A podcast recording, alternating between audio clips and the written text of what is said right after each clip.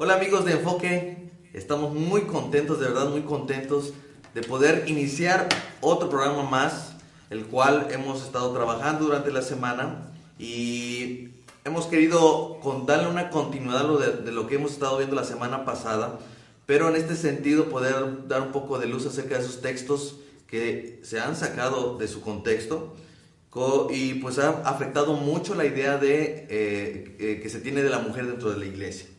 El texto que estamos estudiando es primera de Corintios 14, versículo 34, donde dice, las mujeres callen en las congregaciones porque no les es permitido hablar, sino que estén sujetas como también lo dice la ley. Y para esto quiero darle la bienvenida a mis amigos eh, Ricardo Israel, pero también quiero darle la bienvenida a Edna. Edna, ella es parte del programa de Enfoque B. Ella siempre está atrás de las cámaras, ella es la que está moviendo todo aquí y es la que hace que todo lo que ven ahora se, se lleve a cabo. Y pues ella ahora es nuestra invitada. Edna, ¿cómo estás? ¿Nerviosa? Eh. Es muy diferente estar atrás Bienvenida. que adelante. Bienvenida. Te, te, digo que no era lo mismo. No, pero es un gusto poder estar aquí compartiendo ahora con, con ustedes. Ya sé lo que ustedes sienten. y, este, y nada, pues aquí súper dispuesta a, a, entablar una conversación, a ver yeah. qué sale de todo. Muy bien. Villa, Isra, ¿cómo están? Pues bien, aquí sufriendo con los textos, pero creo que elegimos dos textos que tienen muchísimo que dar, pero bueno, eh, creo que hace mucha bendición tener a una mujer que también pueda eh, hablar desde... Sujel Michelin dice que cuando un hombre habla estos temas hay dos barreras, el evangelio y el género, pero cuando una mujer lo habla prácticamente tiene una barrera, la barrera del evangelio, o sea, que la gente no quiere recibirlo, pero una mujer, al escuchar a otra mujer hablar de este tipo de temas, eh, son de una barrera, ¿sí? la barrera de su rebeldía, ya no está la barrera del pretexto de que es hombre, un macho opresor, etc. Entonces yo creo que es un buen, eh, es un buen tema para darle continuidad a lo que habíamos visto la semana pasada. Okay. Sí, yo creo que es un excelente tema de retomarlo y que bueno que nos acompaña Sedna. Este, a todos los que nos están conectando y viendo, pues compartan la publicación, háganlo saber en sus redes sociales, manden saludos y anticiparles que es un tema muy, muy extenso, muy grande y queremos abordar algunos algunos principios entre todos nosotros. ¿no? Queremos llegar al, al, punto medular y queremos que ustedes se vayan a, a, de este programa, eh, al menos teniendo un poco de luz respecto a estos textos que vamos a estar estudiando. Edna, antes de poder entrar en el texto, platícanos un poquito brevemente de pues, quién eres, a qué te dedicas, este, qué haces. Um, bueno, de profesión soy maestra de inglés en universidad. Uh -huh. Estoy en la Universidad Eurohispanoamericana. No se pueden dar comerciales. ¿eh? es que me encargaron. Córtale por ahí. este, y bueno, en la iglesia llevo alrededor de tres años en la IB y sirvo en el área de medios. Okay. ¿Cuánto tiempo llevas de creyente? Wow, esa es una muy buena pregunta porque puedo decir que como congregante llevo alrededor de 12, 13 años. No me digas. Pero realmente, eh, o sea, el conocer realmente de Cristo y el decir, realmente soy creyente y, y vivo por lo que la palabra muestra, unos cuatro años. Okay. Sí.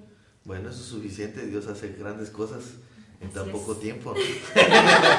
bueno, pues vamos a entrar en el tema. Miren, me llama mucho la atención, dice, dice allí claramente, y eso es una palabra, eh, dijeran en República Dominicana, Dominicana, chocante, es una palabra chocante, pues las mujeres caen en las congregaciones. ¿no? Antes de poder, poder eh, ir al contexto, ¿cómo es que comúnmente se usa este texto? ¿Qué es lo que mira la gente cuando ve este texto? ¿Y cómo es que se desarrolla este versículo eh, prácticamente en la iglesia hoy en día? ¿Qué me puedes decir? Pues normalmente este texto se, se, ha llevado en dos extremos. Uno, al grado de quererlo rechazar. De hecho, hay parte de esta escuela liberal que asume que este texto ni siquiera estaba en, en el texto de Corintios, sino que se fue agregando después, uh -huh. eh, que es un texto apócrifo, lo cual no es verdad porque podemos verlo a la luz de la escritura, tiene, está dentro de, de la armonía de lo que la escritura enseña. Eh, por, ese es un extremo, el extremo que dice esto ni siquiera lo escribió Pablo, y el otro extremo está en el que ha llevado este punto de que la mujer no puede realmente hacer nada dentro de la iglesia y es un ente que no puede opinar, no puede decir absolutamente nada, no puede hacer nada, simplemente eh, es ir a asistir a la iglesia y ya. Entonces creo que son estos dos extremos en donde se ha llevado, y lo que queremos nosotros intentar es poder mirar qué es lo que realmente el texto está enseñando. Ok, Israel. A mí me gustaría que, estemos aquí con Edna, que nos dijera ella, porque obviamente este texto quizás para nosotros los hombres podría ser como conveniente, ¿no? Qué bueno, ¿no? Porque eso me habla mucho, etcétera, ¿no? Pero, pero, desde, tu, desde, tu, perspectiva, ya, ya sea de tu persona o de las personas que te rodeaban, al mirar este texto en la Biblia, ¿qué es lo que lleva a tu mente? ¿Qué es lo que ves hoy en nuestros días? Bueno, anteriormente, este, cuando no conocía lo de la sana doctrina, eh, era un tema que no se tocaba en la iglesia. Era un tema que simplemente se evitaba y yo no recuerdo una sola predicación, una sola enseñanza en donde expusieran el que las, las mujeres debían o no debían hablar o de qué forma debían hablar. Eh, actualmente creo que es por toda esta ola del feminismo que uno consideraría que por ser creyente, que por ir a la iglesia no es feminista o que tienes la idea correcta de lo que es ser mujer y el rol que te corresponde, pero la realidad es que cuando comienzas a estudiar sobre eh, el verdadero rol y el llamado que Dios tiene hacia la mujer, te das cuenta que en la iglesia, y puedo decir que incluso en, iglesias de sana doctrina, ah, estamos de cierta manera permeados con estas influencias de, la... Se, la se siente la raíz de la, del feminismo dentro de las iglesias. Sí, entonces al escuchar obviamente esto de que las mujeres deben guardar silencio, ¿por qué? no, es así como de... Eso es misógino. Exacto, ¿quién lo dice? No, o sea, ¿lo dices tú por ser hombre o, o, o, qué? ¿No? Siempre es esta respuesta rebelde de decir, ¿de dónde viene esto? ¿No? ¿Quién eres tú para decirme que debo guardar silencio? ¿No? Y, te puedo sacar una lista enorme de mujeres que enseñan y de las que yo aprendí y, mil cosas. Y entonces lo mejor que ha hecho la iglesia es como que evitamos, este tema, ¿no? Ahora, mi pregunta sería, ¿realmente la Biblia está mandando a todas las congregaciones ahora, hoy en día, que las mujeres se callen? Es decir, quizás ahora mismo la eh, eh, gente que esté viendo fuera, eh, que no es parte de una iglesia, diga, no, ¿de qué manera tienen a las mujeres allá? ¿no? Quizás tengan una idea incorrecta respecto a las mujeres o del sometimiento de las mujeres dentro de la iglesia. Y quizás yo, yo tendría que preguntar, ¿el texto está diciendo que la mujer no puede hablar en la iglesia? ¿Eso es lo que está diciendo? Yo quisiera traer a la mesa un texto precisamente en Corintios. Vamos a comentar un poquito de Corintios, de su contexto, ¿no? Sabemos que la iglesia de Corintios estaba dentro de una ciudad que el simple hecho de llamar a una persona eres un corintio ya, ya implicaba que tú eras un pecador asombroso, ¿no? un pecador muy grande, ¿no? Eh, y Pablo escribe para responder ciertas dudas que tenía respecto de la iglesia de Corintio. Muchísimas preguntas acerca de la idolatría, acerca de si cómo no a tales alimentos y de, también de resolver la falta de unidad y la comunión que había en la iglesia de Corintio. Bueno, la pregunta de, ¿debería la mujer entonces bajo ninguna circunstancia, de manera absoluta, no hablar en ningún sentido en la iglesia? Por ejemplo, en 1 Corintios capítulo 11, Pablo, él mismo, el mismo que dijo eso en el, versículo que estamos viendo, dice, eh, pero toda mujer que ora o profetiza con la cabeza descubierta frente a su cabeza. Podríamos investigar qué significa el texto, pero el punto es de que Pablo estaba diciendo que había mujeres que estaban orando significa entonces que no es una prohibición absoluta lo que estamos estudiando en nuestro texto. Eso es lo primero que quisiera traer, a la mesa. Ok, entonces estamos eh, eh, desmarañar un poquito más porque entonces si Pablo estaba diciendo en el capítulo 11 que a la mujer se le permitía solo con la condición de que no se descubriera la cabeza, eh, este, de que orara y profetizara, ¿por qué ahora le dice eh, que las mujeres callen en las congregaciones? Porque no les es permitido hablar. Entonces, ¿a qué se está refiriendo? Bueno, volvemos a lo mismo, ¿no? Lo que siempre decimos nosotros, el contexto. Pablo está hablando ahí en esa parte acerca de, de la interpretación de las lenguas, del orden en cuanto a la profecía, y en ese sentido es allí donde lo está llevando. Sin embargo, es un principio universal. De hecho, a mí me gustaría que consideramos 1 Timoteo capítulo 2, el versículo 11, que la mujer aprende en silencio con toda sujeción, porque no permito a la mujer enseñar ni ejercer dominio sobre el hombre, sino estar en silencio. Y aquí Pablo da un montón de, razones por esto. Y yo, este es un asunto que quiero poner en la mesa. Aún las mujeres que creen, porque a mí me gusta enfocarlo mucho hacia el problema más radical que es esto. que es el pastorado femenino. ¿sí? Y no es un ataque directo, yo conozco mujeres piadosas que han, han estado haciendo esto, sin embargo, en Pablo da instrucciones claras aquí y la mayoría de las mujeres pueden, pueden aceptar esto. De hecho, yo he escuchado mujeres que se asumen como pastoras que dicen, yo me sujeto, porque así dice aquí, que me sujete, pero, lo, pero no obedecen a otra parte. Entonces, como que tomar las dos instrucciones de Pablo, no enseñen y no se enseñoren, y una sí la toman, pero la otra la ignoran. Entonces, o tomo todo o no tomo, o no tomo nada, ¿no? Entonces, yo creo que eso que decía Edna, que el feminismo ha permeado dentro de la iglesia, pues yo creo que nosotros lo podemos mirar mucho en muchísimas iglesias, cómo el feminismo ha impactado tanto a la iglesia y ha llevado al grado que hay muchas, eh, yo crecí en una iglesia donde muchas mujeres querían ser pues las pastoras, querían, y en realidad no se está buscando un asunto de igualdad en la iglesia, sino es una lucha de poder, ¿sí? Y de un orden que Dios estableció y que se quiere usurpar. A mí me llama la atención algo porque decimos aquí Ah, no le permito a, la mujer que enseñe y casualmente tenemos una invitada aquí y dirán, bueno, entonces porque tiene una, una, mujer invitada para que nos enseñe, ¿no? Eh, ¿Cómo podemos ver esta parte? Eh, o sea, ¿cómo, cómo tú pudieras ah, eh, dar luz a aquellas mujeres, sobre todo, que están escuchándonos respecto a esto, ¿no? ¿Cómo es que la Biblia ahora te está diciendo, este, no permito a la mujer enseñar, pero ahora mismo tú estás aquí con nosotros compartiendo de este diálogo y tratando de enseñarle a la gente que está allá en, viendo el programa? Bueno, de entrada, creo que no les estoy enseñando mucho. estoy como que compartiendo un poco de lo que yo he visto, ¿no? Lo que he estudiado respecto a este tema. Pero sí, esta palabra enseñar trae mucho ruido actualmente, ¿no? Eh, creo que el, el punto es hacia dónde dirigimos esa, esta enseñanza, ¿no? ¿Cuál, ¿Cuál es la motivación de nuestro corazón de enseñar? ¿no? Porque algo que comentaba Ricardo era respecto a la autoridad y muchas veces creemos que el enseñar trae autoridad y el feminismo del cual les estaba comentando hace rato se muestra en quiero esa autoridad ¿no? y quiero estar por sobre el hombre y quiero ejercer dominio. ¿No? Entonces ahí es cuando realmente vemos el por qué la palabra dice la mujer no va a enseñar en eh, Primera de Timoteo. Primera de Timoteo 2, que dice, este, porque no permito a la mujer enseñar. Ahora, retomándolo de Primera de Corintios 14, este, estaba leyendo estudios y todo lo que ustedes hacen. Intenté hacerlo. y bueno, vi que esta palabra de hablar su original eh, sí incluye este aspecto de autoridad y que incluso esa misma palabra se usa eh, para Dios. Entonces, eh, por ejemplo, primera de Corintios 14, 21, en ese, en ese mismo libro dice, hablaré a mi propio pueblo, es decir, Dios hablando. Hebreos 1.1, Dios habiendo hablado, nos ha hablado por el Hijo, ¿no? Entonces, toda esta enseñanza con autoridad es la que la mujer ha tratado como que de usurpar y es cuando yo digo, no, ahí es el error. O sea, tú ves ahora que eh, por, el, por el texto es que eh, la mujer sí puede enseñar, pero no con esa autoridad que se le fue conferida al hombre, ¿no?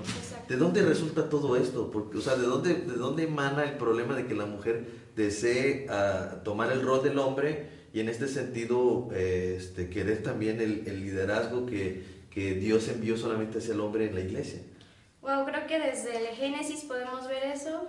Eh, con Eva, cuando entabla esta conversación con la serpiente, ella simplemente deja a un lado a Adán, en ningún momento se le ve como voy a consultar, voy a, saber cuál es la opinión de Adán, sino que simplemente conversa, medita la idea, eh, toma del fruto y se lo lleva.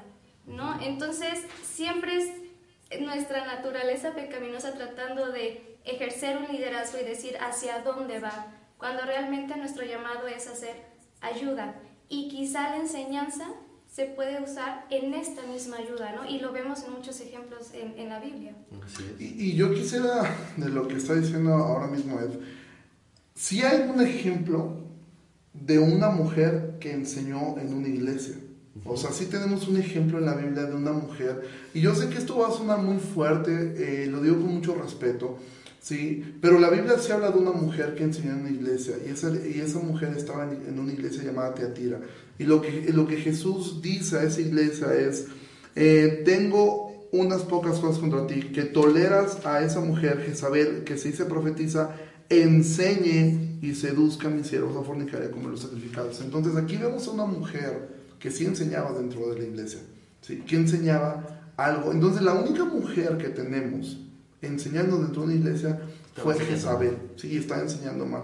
¿Por qué? Porque no es a un, algo que Dios le dio a la mujer para hacer dentro del, del domingo, dentro de, la reunión pública. Evidentemente, como tú mencionabas, ahora mismo tenemos una mujer que está instruyendo, y bueno, ese es un problema. No, porque vemos a, a Priscila que ella dice que ella y su esposo instruyeron y una instructora finalmente está ejerciendo una, una función, aún en la Biblia dice que las mujeres sean maestras del bien, entonces no es un asunto de que una mujer tiene que estar callada completamente y no, no puede hacer absolutamente nada. La mujer puede participar en muchas cosas, puede ser diaconisa, puede ser maestra eh, eh, eh, con niños, puede enseñar a, a, a, mujeres, ¿sí? aún puede participar en, en, la escuela dominical, o sea, no es algo en lo cual la mujer lo que Pablo está enseñando, tanto en el contexto de, de, Timoteo, lo que él está enseñando es hacia la parte de ejercer el pastorado, la parte del liderazgo dentro de la iglesia. Ricardo, pero ahí no menciona que, eh, que ella vaya a querer, o sea, que, que, no menciona la palabra pastor. Entonces, ¿cómo deducimos esta parte? Y yo creo que eso es lo más interesante, ¿eh? que ellos ni siquiera vislumbraban la posibilidad de, que hicieran una pastora, al grado que no lo mencionan. Sin embargo, cuando Pablo tú ves eh, dentro de los elementos que debe tener quien sea llamado un obispo tiene que tener la capacidad de enseñar, cosa que no pide de los diáconos. Hay mujeres que pueden ser diaconisas. Entonces, cuando una mujer ejerce esa parte de la enseñanza pública, está tomando un lugar que no le corresponde. Ok. Israel, ¿ibas a comentar algo? Algo que, quería comentar respecto eh, al contexto de Corintios que recordemos es que no estamos hablando, como hemos dicho, que, que ninguna mujer puede ir a enseñar a ninguna forma. Pero en el contexto de lo que estamos diciendo en Corintios 1, 14, 34, está hablando de un contexto de iglesia. O sea, Dios ha diseñado eh, dentro de la iglesia ciertos roles y papeles a determinadas personas y también había un orden. Recordemos que en este momento cada quien profetizaba lo que en ese momento se les pasaba y, se levantaba uno y dos y ese mismo apóstol que calla a las mujeres dice, esos también cállense.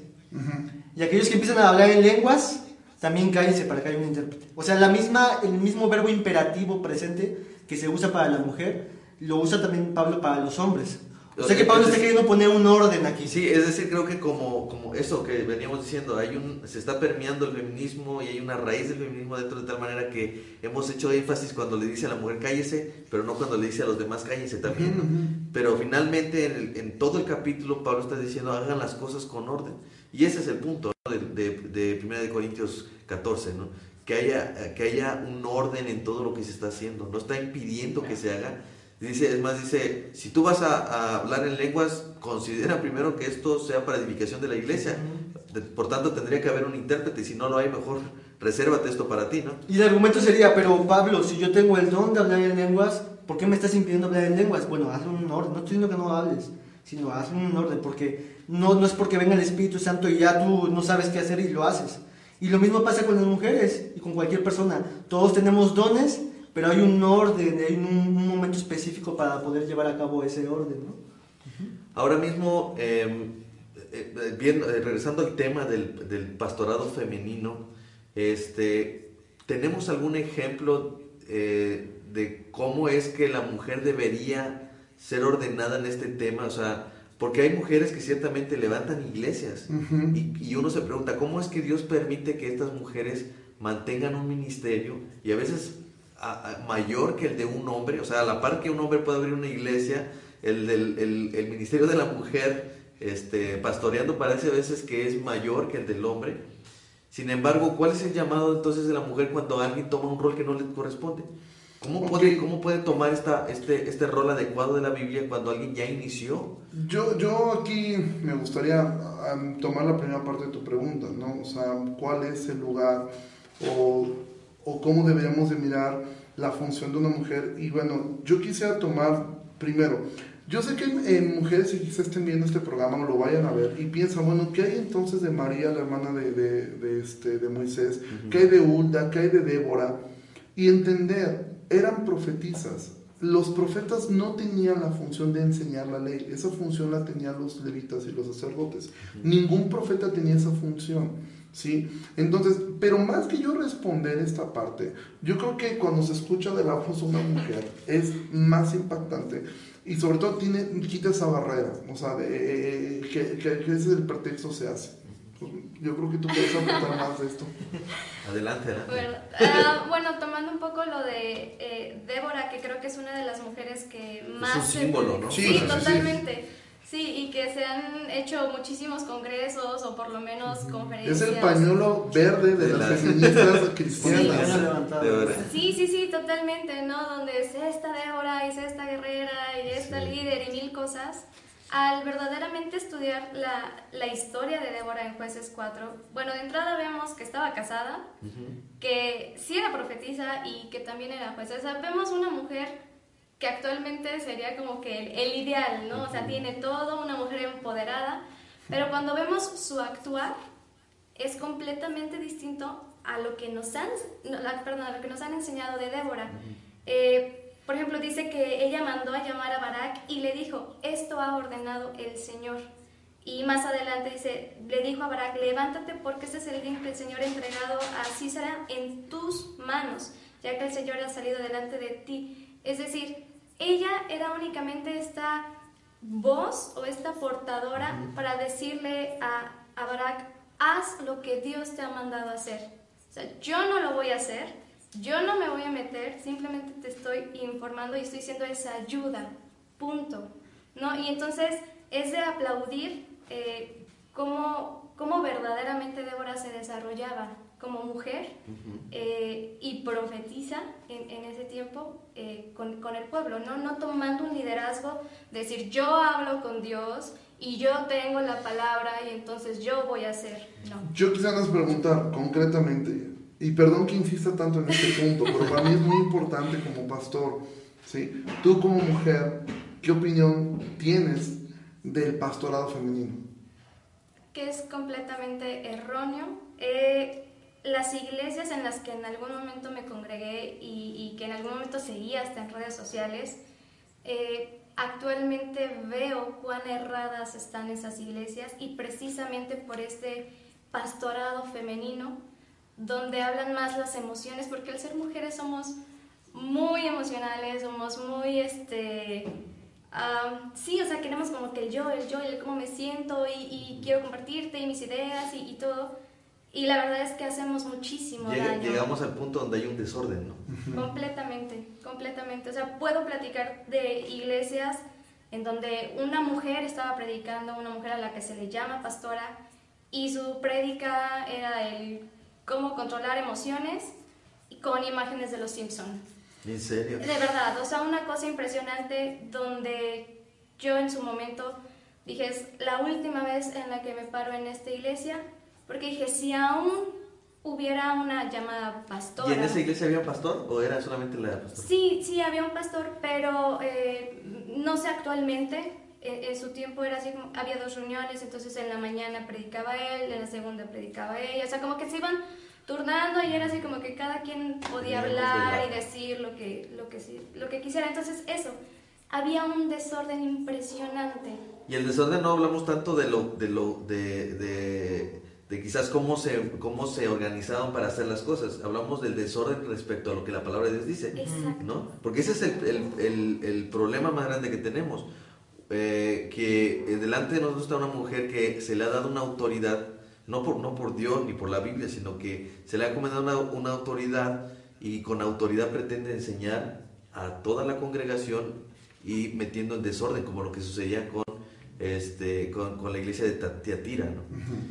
Pero Edna, platícanos cómo es eh, que miras tú respecto a una mujer que ha iniciado este camino y cómo ella debería volver al, sentido correcto, porque ahora no podríamos condenarla y decirle, bueno, tu mujer estás, estás este, contra Dios y ahora... Pero hay un camino que pudiera retomar ella, este, debiera dejar el ministerio, debiera hacer algo, ¿qué es lo que está llamado? ¿La Biblia a qué les llama a las mujeres a hacer en ese sentido? Ok, bueno, uh de entrada, vamos por partes. Pregunto este, mucho. Pero sí, sí. este, sí, la respuesta, podríamos tener una respuesta entre comillas pragmática diciendo, sí, renuncia al pastorado y enfócate en tu casa, ¿no? Pero realmente si no hay una convicción en nosotras, simplemente serían obras y sería exactamente lo mismo que seguir enseñando, ¿no? En un domingo o, o con, con hombres y ejerciendo una autoridad sobre ellos. Entonces, lo que yo puedo decir es, lean la Biblia, o sea, vean a Cristo. ¿Por qué a Cristo? Porque si leemos, ¿no? Que Cristo, siendo Dios, se despojó de sí mismo, ¿no? Y vino en forma de siervo. ¿Por qué nos cuesta tanto a nosotras como mujeres eh, tomar también esta, eh, este rol de, de, ser ayuda, de someterse, de sujetarse. ¿Por qué si a Cristo no le costó siendo Dios? ¿Por qué nosotras sí? O sea, entendiendo realmente quién es Cristo y entendiendo nuestra identidad en Cristo, es que podremos decir, ok, abrazo el llamado que tengo de ser ayuda, no de ser líder, y entonces podré tomar estas decisiones de si en algún momento me han llamado pastora, dejo de ser pastora y comienzo a ser ayuda de eh, el título que tenga mi esposo, ¿no? Solo para entender eh, esto que estás diciendo, eh, la, la, razón por la que la mujer se encausa en, este, en estos roles, el cual Dios no le ha llamado, es por una falta de identidad en Cristo. De tal manera que confunde el rol del cual has llamado solamente al hombre y quiere tomar de él por lo que ya Génesis 3, 15, 16 nos dice, ¿no? Eso es muy bien. Yo, este, robándome de los apuntes de Edna, eh, ella tiene aquí escrito un nombre, Elizabeth Elliot. De verdad, mujer, si tú quieres encontrar un ejemplo de una mujer contemporánea, ella murió 10 años atrás, pienso yo.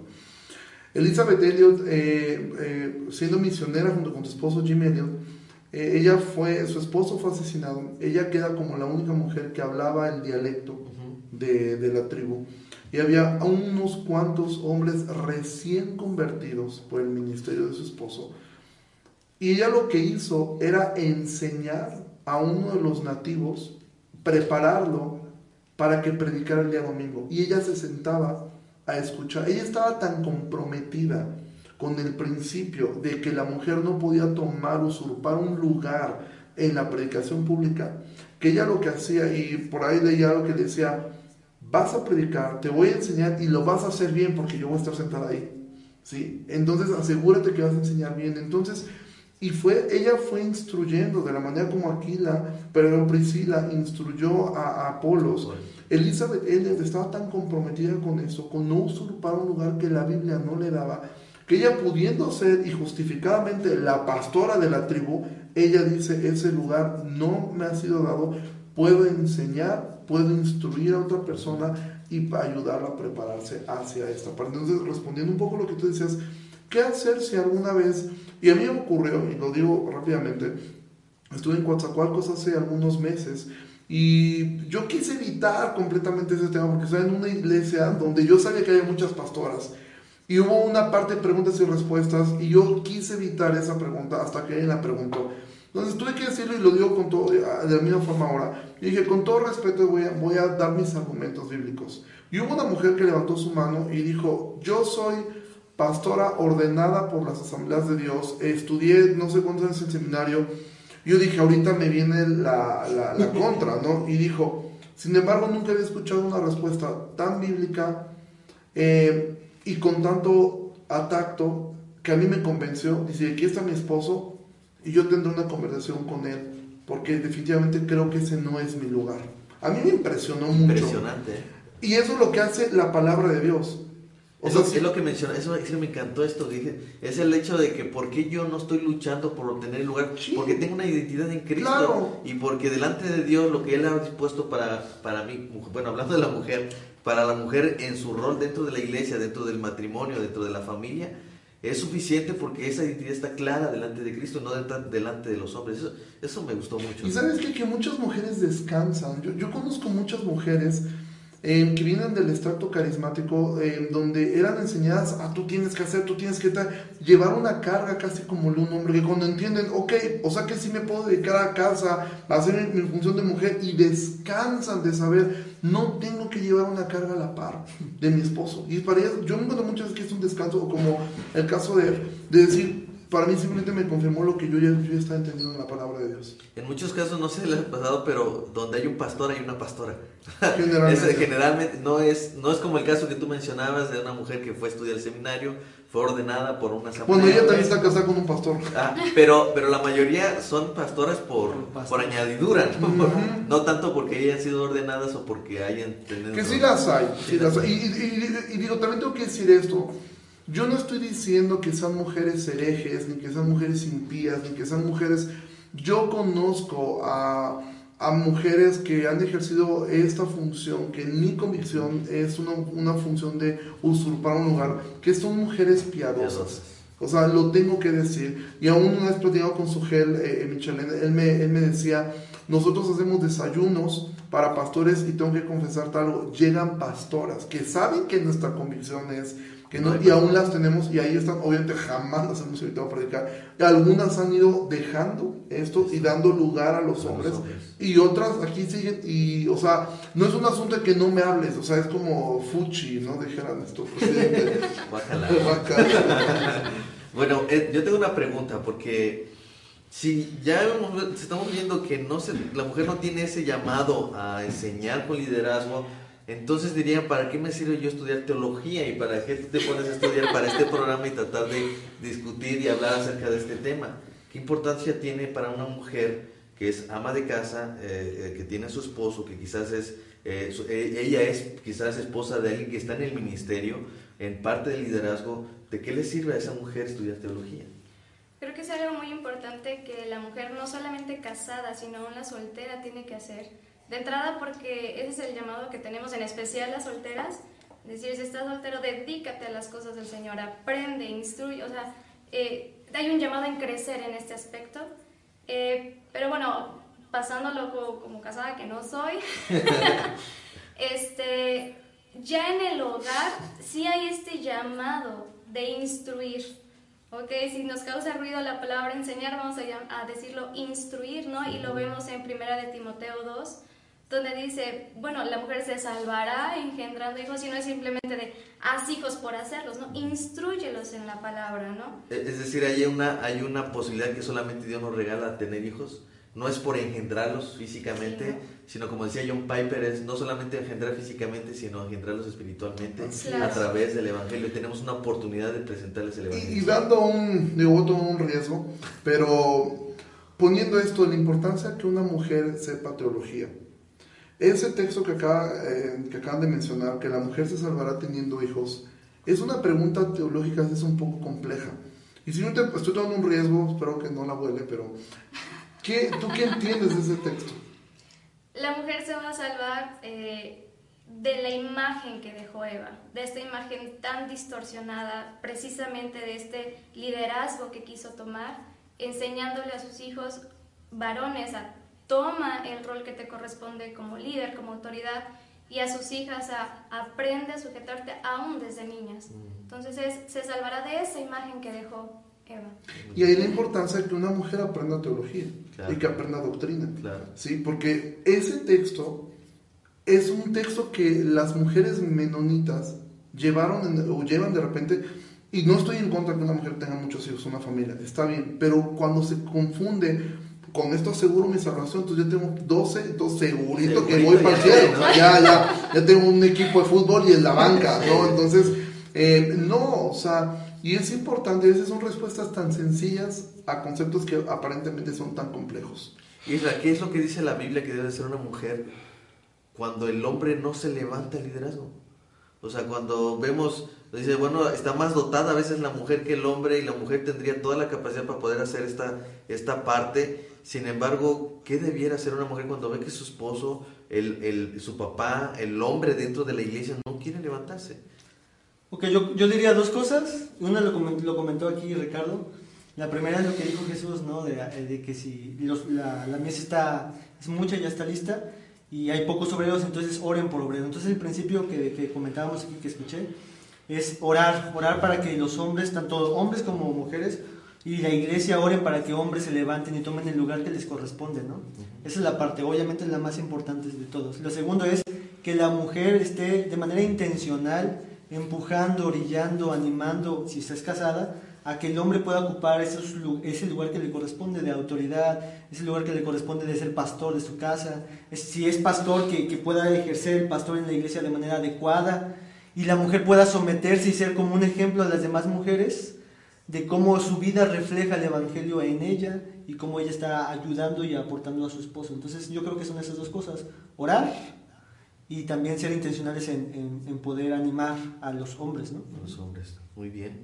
Para concluir, ¿alguna, eh, digamos, con cierre con el cual ustedes quisieran, sobre todo dar eh, a aquellas mujeres, porque seguramente hay mujeres que creen que tienen esa posibilidad de, del pastorado, o hay mujeres que actualmente están llevando un pastorado y quizás están viendo este programa, lo llegarán a ver, o quizás hay una raíz de feminismo dentro de la iglesia y esas mujeres se oponen a, ese impedimento de, la Biblia, de la Escritura, acerca de que ellas puedan empoderarse y salir. ¿Qué dirían simplemente para poder este, concluir? yo retomaré un poco lo que dije al inicio. El hacer este tipo de programas no tiene como finalidad el tachar de herejes o impíos o incrédulos a mujeres que están tomando eh, un lugar que a, nuestra convicción, hombres, mujeres, no les da la Biblia. Yo creo que yo lo que podría decir es, el diseño de Dios es mejor, el plan de Dios es mejor. Y si ellas asumen esto y pueden mirar que Dios les creó con un diseño único y que no asuman que lo que Dios ordenó para ellas es lo mejor para ellas y no comprar esta idea feminista de que la mujer puede hacer, porque algo que a veces yo escucho de, mujeres que ejercen este pastorado es que dicen, es que no se levantan los hombres, menos se van a levantar así, menos se van a levantar así, ¿sí? Eh, ¿Por qué? Porque entonces ya hay un entonces esto se vuelve un círculo vicioso. Los hombres no se levantan porque hay mujeres gobernando y las mujeres gobiernan y por ahí leías un, texto Edna eh, respecto a esto. ¿sí? Entonces eh, este, esto se vuelve un círculo vicioso. Jesús dijo claramente, si no hay obreros, oren, pidan al Señor de la mies que envíe obreros. No dijo levanten mujeres o levanten lo que... Dijo oren para que el Señor provea obreros a su mies. Entonces yo sería un llamado a las mujeres a asumir el rol y que esto no es eh, algo denigrante, es algo bíblico. Edna, ¿algo que quieras decirle a las mujeres? Sí, claro. Eh, hay muchas cosas que podemos hacer eh, en casa, dentro de la iglesia y creo que nuestro error también ha sido enfocarnos en... Sobre el pastorado. Sí, o sea, queremos ser pastoras y de ahí nos salimos. No, realmente... Romanos... Que, de hecho, que de hecho sea, sea, dicho sea de paso, no todos los hombres son pastores. La mayoría no lo son. Exacto, y la mujer sí es así como que no es que Entonces, yo quiero... ¿qué hacen esos hombres que no son pastores? lo mismo que pueden hacer otros. Exacto, y, y, bueno, quería mencionar eh, Romanos 12, ¿no? que dice, de manera que teniendo diferentes dones, según la gracia que nos es dada, úsese conforme a la medida de la fe.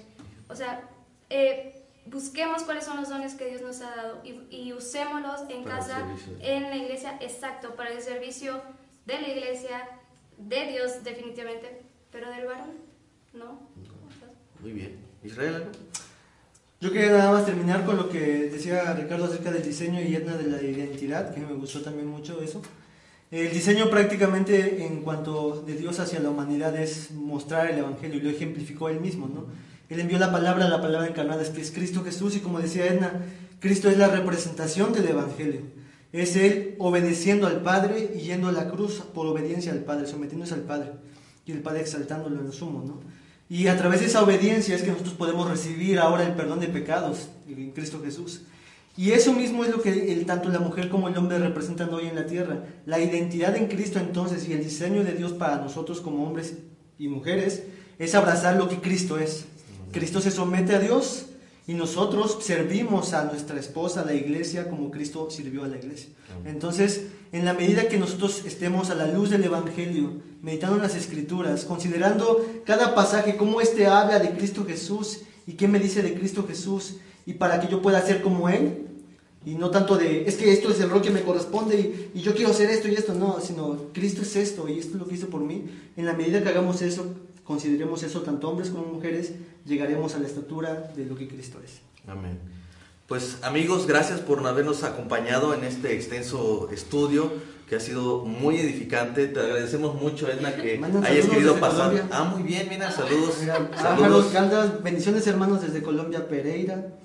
Excelente. Eh, ¿Qué más, Por ahí dice Edgar Corac, saludos hermanos. Limber, saludos hermanos. Kenia, saludos Edna. Maru, Gus Madrazo. Dice, mujer sabia construye su casa, asumir nuestro rol, bendiciones y más saludos. Excelente, Un, fuerte abrazo a todos los que nos están siguiendo. Ena, de verdad, muchas gracias por haber pasado de aquel lado a este lado. Ahora sí ya saben lo que nosotros estamos haciendo. Que no sea la última tampoco. no va a ser la última seguramente, pero de verdad muchas gracias por habernos acompañado. Y también ustedes, amigos, por responder esas preguntas tan difíciles y por querer ir a donde quieran ir. por hacer lo que Este, gracias de verdad. Eh, hemos aprendido. Si ahora tienen complicación, miren a Cristo, el cual es el autor y consumador de nuestra fe, y adquiriremos identidad en Él. Así que nos vemos en una próxima sesión de Enfoque B. Hasta luego.